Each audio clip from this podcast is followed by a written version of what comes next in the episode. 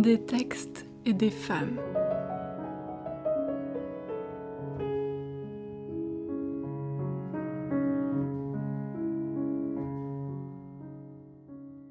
Bonjour et bienvenue, j'espère que vous allez bien. Aujourd'hui, je vais vous parler de sorcellerie et d'empoisonnement dans l'Heptaméron de Marguerite de Navarre.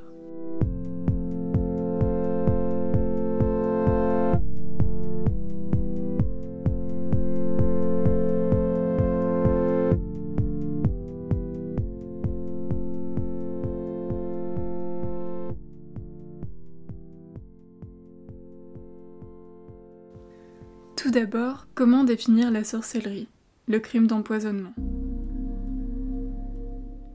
Que ce soit à l'époque moderne ou au Moyen Âge, il n'existe pas de définition juridique de la sorcellerie. Les textes ecclésiastiques, en revanche, sont nombreux. Au XVIe siècle, la littérature des démonologues et théologiens se développe de pair avec la diffusion de la méthode de l'imprimerie. Le Maleus Maleficarum des inquisiteurs constitue un guide pour les juges, aussi bien qu'une forme de manuel pour les chasseurs de sorcières. C'est de fait au XVIe siècle euh, que le nombre de procès et condamnations pour sorcellerie explose, non seulement en France, mais dans le monde occidental, l'Europe et ses colonies par la suite. Le guide peut être assimilé à une forme de best-seller de la Renaissance, au vu de l'ampleur de sa diffusion.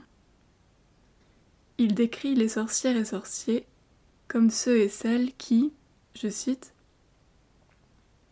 avec l'aide des démons à qui ils sont liés par un pacte et avec la permission de Dieu, ont le pouvoir de causer des effets maléfiques réels, ce qui n'exclut pas qu'ils puissent aussi, par des moyens prestigieux, susciter des visions et illusions fantasmatiques.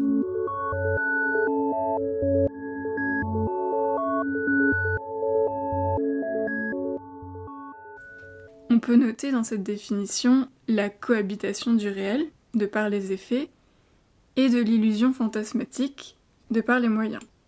Autrement dit, il y a une tension entre ce qui relève du spirituel, ou d'un monde invisible, et la réalité physique.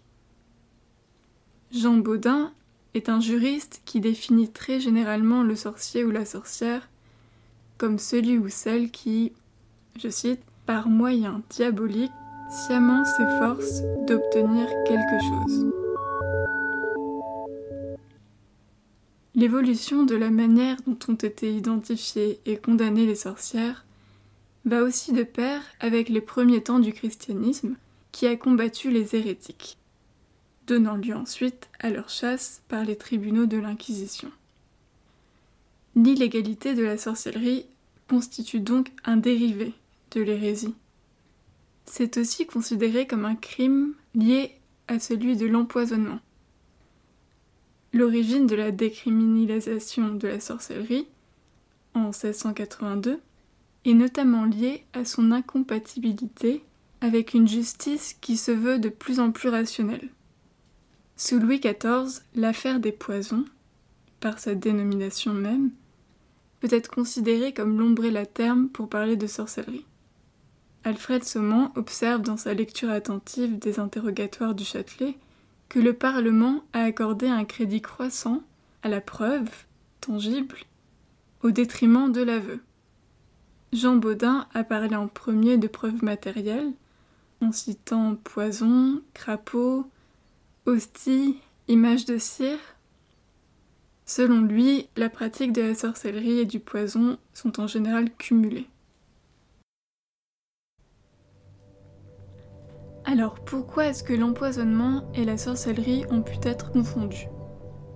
Un historien comme Ginsburg établit le parallèle entre les accusations d'empoisonnement et les incriminations de sorcellerie au fait que les gens autrefois ne distinguaient pas les substances nocives par leurs propriétés naturelles des substances qui croyaient rendues nocives par les invocations et incantations.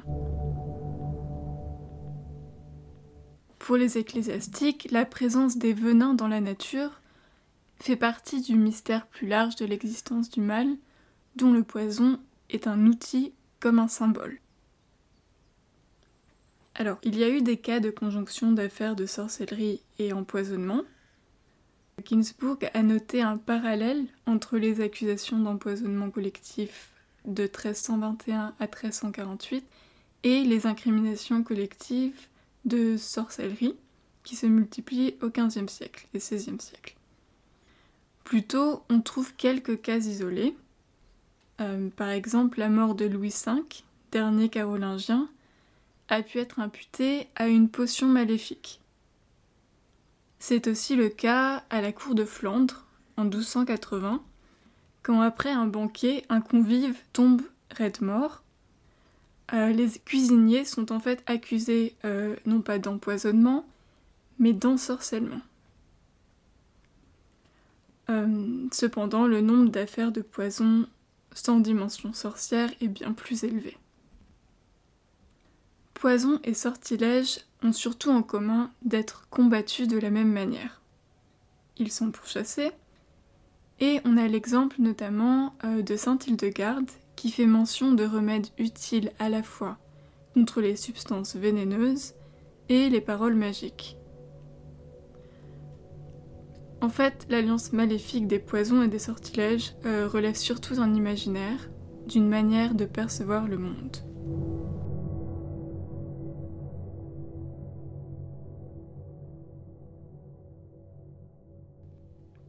Pourquoi avoir choisi d'étudier des nouvelles de Marguerite de Navarre? Les sources écrites par les membres de la noblesse peuvent faire mention de sorcellerie et d'empoisonnement, dans la mesure où le recours à ces pratiques font partie de leur vie. La sorcellerie traverse tous les milieux sociaux.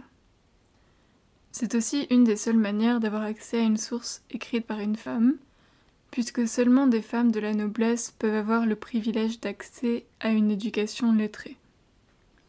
Les femmes sont absentes des métiers de juriste et des parlements, autres que comme témoins, accusés ou victimes. La trace de leur voix propre est rare. Marguerite de Navarre jouit de son statut de reine et c'est aussi l'une des autrices importantes du XVIe siècle. Son ouvrage de l'Heptaméron, composé de 72 nouvelles, représente la société de son temps, les tensions et croyances de la société d'Ancien Régime, du point de vue de la cour. Que dit Marguerite de Navarre de la sorcellerie et de l'empoisonnement? Alors, les discussions de l'Heptaméron incluent cinq narrateurs, cinq femmes et cinq hommes, qui rendent compte de positions à la fois en faveur des femmes et euh, misogynes.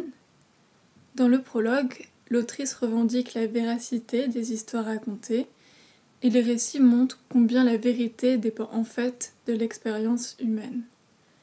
Parmi les nouvelles, trois mettent en scène des personnages ayant une implication directe ou indirecte avec des pratiques de sorcellerie ou d'empoisonnement.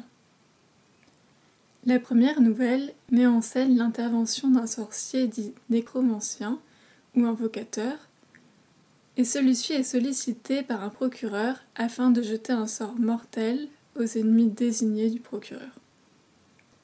La 38e nouvelle, sans identifier le personnage comme sorcière, montre la revanche d'un mari cocu sur sa femme qui l'empoisonne sans que personne ne se doute de rien. Enfin, la nouvelle 68 raconte l'anecdote d'une femme qui manque d'empoisonner son mari en préparant le remède que celui-ci, apothicaire, avait prescrit à une dame euh, pour rendre son homme amoureux.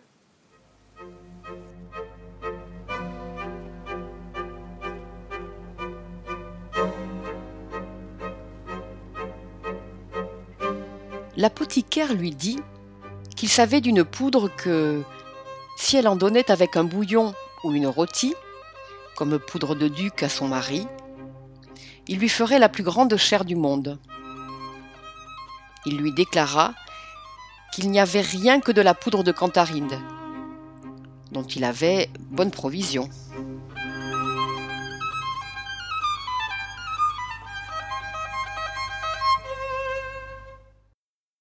C'était un extrait de la nouvelle 68 de l'Heptaméron. Quelles interrogations suscitent ce texte Les trois nouvelles interrogent la notion de vérité en rapport avec les crimes racontés, ainsi que leur traitement judiciaire et le genre.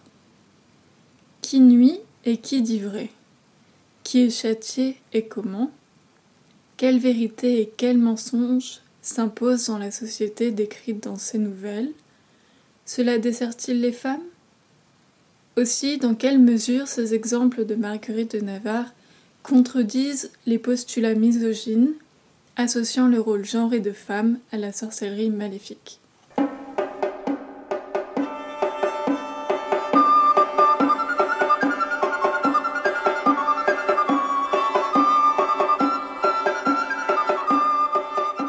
Que le président mis en l'opinion de tous ses parents et amis, et de tout le pays, la grande amour qu'il portait à sa femme, un beau jour du mois de mai, à l'accueillir en son jardin une salade de telles herbes que, sitôt que sa femme en eut mangé, ne vécut pas vingt-quatre heures.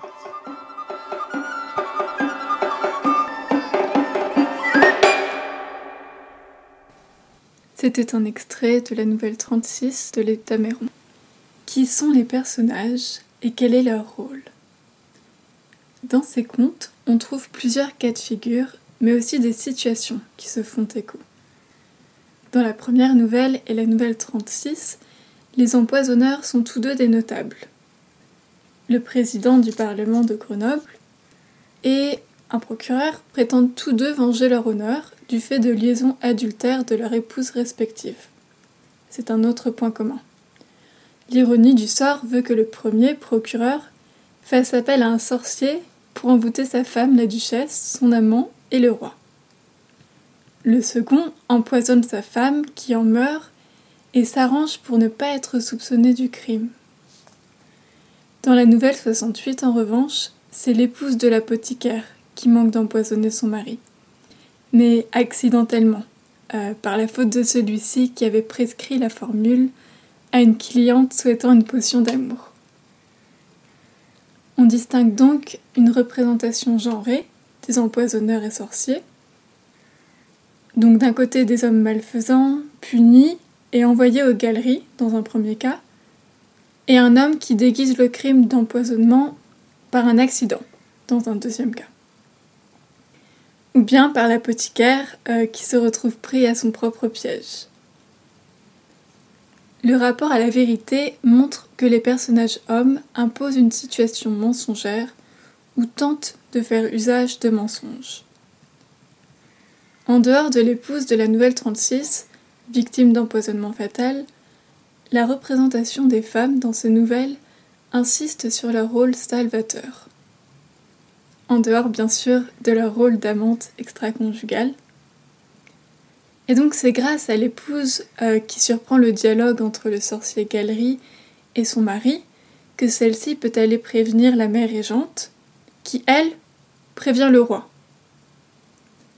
Il y a donc un pouvoir d'influence des femmes aristocrates sur le pouvoir exécutif, bien que l'ultime décision soit masculine et royale. C'est de même grâce à la duchesse d'Alençon, qui infléchit la décision du roi, que les accusés sont envoyés au bagne, au lieu de la peine de mort. Dans la nouvelle 68, l'épouse de l'apothicaire envoie aussi chercher l'apothicaire de la reine pour guérir son mari. Le rôle de la reine dans cette nouvelle revêt donc une dimension éminemment salvatrice.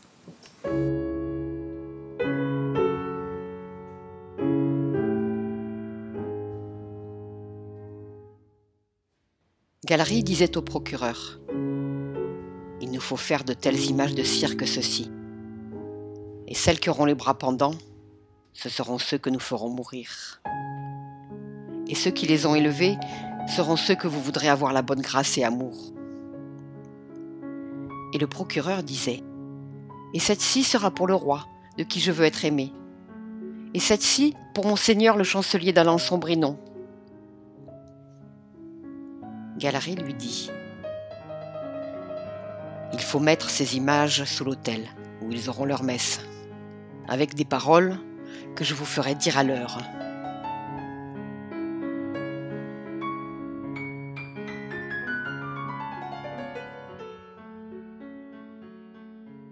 Vous venez d'écouter un extrait de la première nouvelle journée 1 de l'Heptaméron. Est-ce qu'il y a une distinction entre poison et sorcellerie dans les nouvelles? Les nouvelles se font l'écho de différentes conceptions du monde en fait. Par exemple, un débat final sous forme de jugement a lieu à la fin de la nouvelle 36, laissant entendre que, je cite, Si toutes celles ayant aimé leur vallée étaient contraintes à manger de telles salades, elles n'aimeraient point tant leur jardin comme le font, mais en arracheraient les herbes pour éviter celles qui rendent honneur à leur lignée. Le narrateur ici fait l'apologie du meurtre du mari envers sa femme, sous prétexte de crime d'honneur.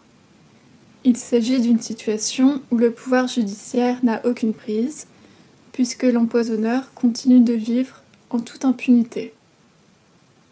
Il n'y a pas de justice pour cette femme.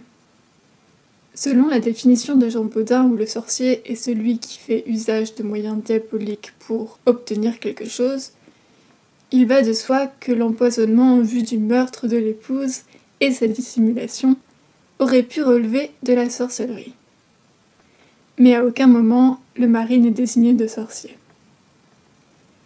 Pour sa part, l'apothicaire, en voulant se moquer de la commère venue chercher une potion d'amour pour attirer l'attention de son mari qui la trompe, se voit réprimandé par l'apothicaire de la reine pour cette action. En fait, ces exemples montrent combien le poison est non seulement accessible dans un jardin ou en surdose apothicaire, mais aussi que le crime d'empoisonnement pouvait être déguisé, dissimulé ou accidentel. Ils attestent de la malveillance des personnages sans que leur crime soit en fait qualifié de sorcellerie. En bref, les représentations entre les actions des empoisonneurs et du nécromancien sont bien distinctes dans les nouvelles. Tandis que les empoisonneurs utilisent la substance matérielle pour faire du mal, donc salade ou poudre, le nécromancien, dont la pratique est qualifiée d'art, concurrence l'Église en action spirituelle. C'est une pratique que Marguerite de Navarre, connue pour sa foi, identifie ici comme mettant en danger la spiritualité chrétienne, avec la mention et la mise en scène de poupées de cire à déposer sous l'autel à l'église, en association avec des incantations.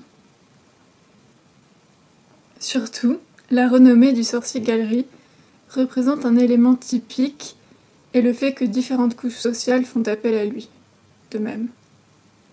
Il est condamné parce qu'il avoue sans se cacher.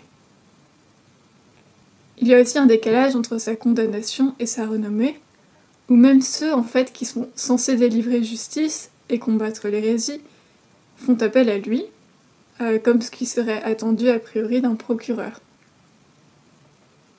Cet exemple montre combien les pratiques sorcières ont pu imprégner la société d'Ancien Régime et tous les rangs sociaux et atteste d'une forme de persistance culturelle. Se plonger dans les nouvelles de Marguerite de Navarre permet d'imaginer ce qu'a pu être la société sorcière et de comprendre la décriminalisation du crime de sorcellerie au strict crime d'empoisonnement au siècle suivant, avec la montée du rationalisme. Que peut-on en conclure? La subjectivité de l'autrice tend à contredire une assimilation imaginaire genrée des femmes au crime de sorcellerie en mettant en avant un rôle malfaisant d'homme et le rôle salvateur de femmes nobles. C'est une approche qui renvoie aussi aux attentes de genre et d'un biais en ce qui concerne les femmes et le crime, où celles-ci sont en fait jugées moins à même de commettre des crimes autres que la sorcellerie donc, mais aussi les offenses morales ou l'infanticide. Ces cas de figure montrent différentes formes de justice et conception de ce qui est juste. Tandis que le procès du sorcier Galerie est réglé par l'instance judiciaire et royale, où la place de l'aveu est décisionnelle, le mari cocu, qui croit se rendre justice en empoisonnant sa femme, échappe à l'accusation pour crime de poison. La faute de l'apothicaire se suffit à elle-même, puisqu'il manque indirectement de s'empoisonner lui-même. Accusant sa femme de l'empoisonner, la vérité est rétablie quand il comprend qu'il s'agit de sa propre recette. L'affaire se règle en privé, mais l'action curative de l'apothicaire de la reine montrent que le mal peut être guéri. Marguerite de Navarre offre des représentations nuancées de la sorcellerie et de l'empoisonnement dans leur contexte social et culturel qui permettent d'imaginer qui sont les différents acteurs de la société, leur rapport au mal et quelle forme de justice existait.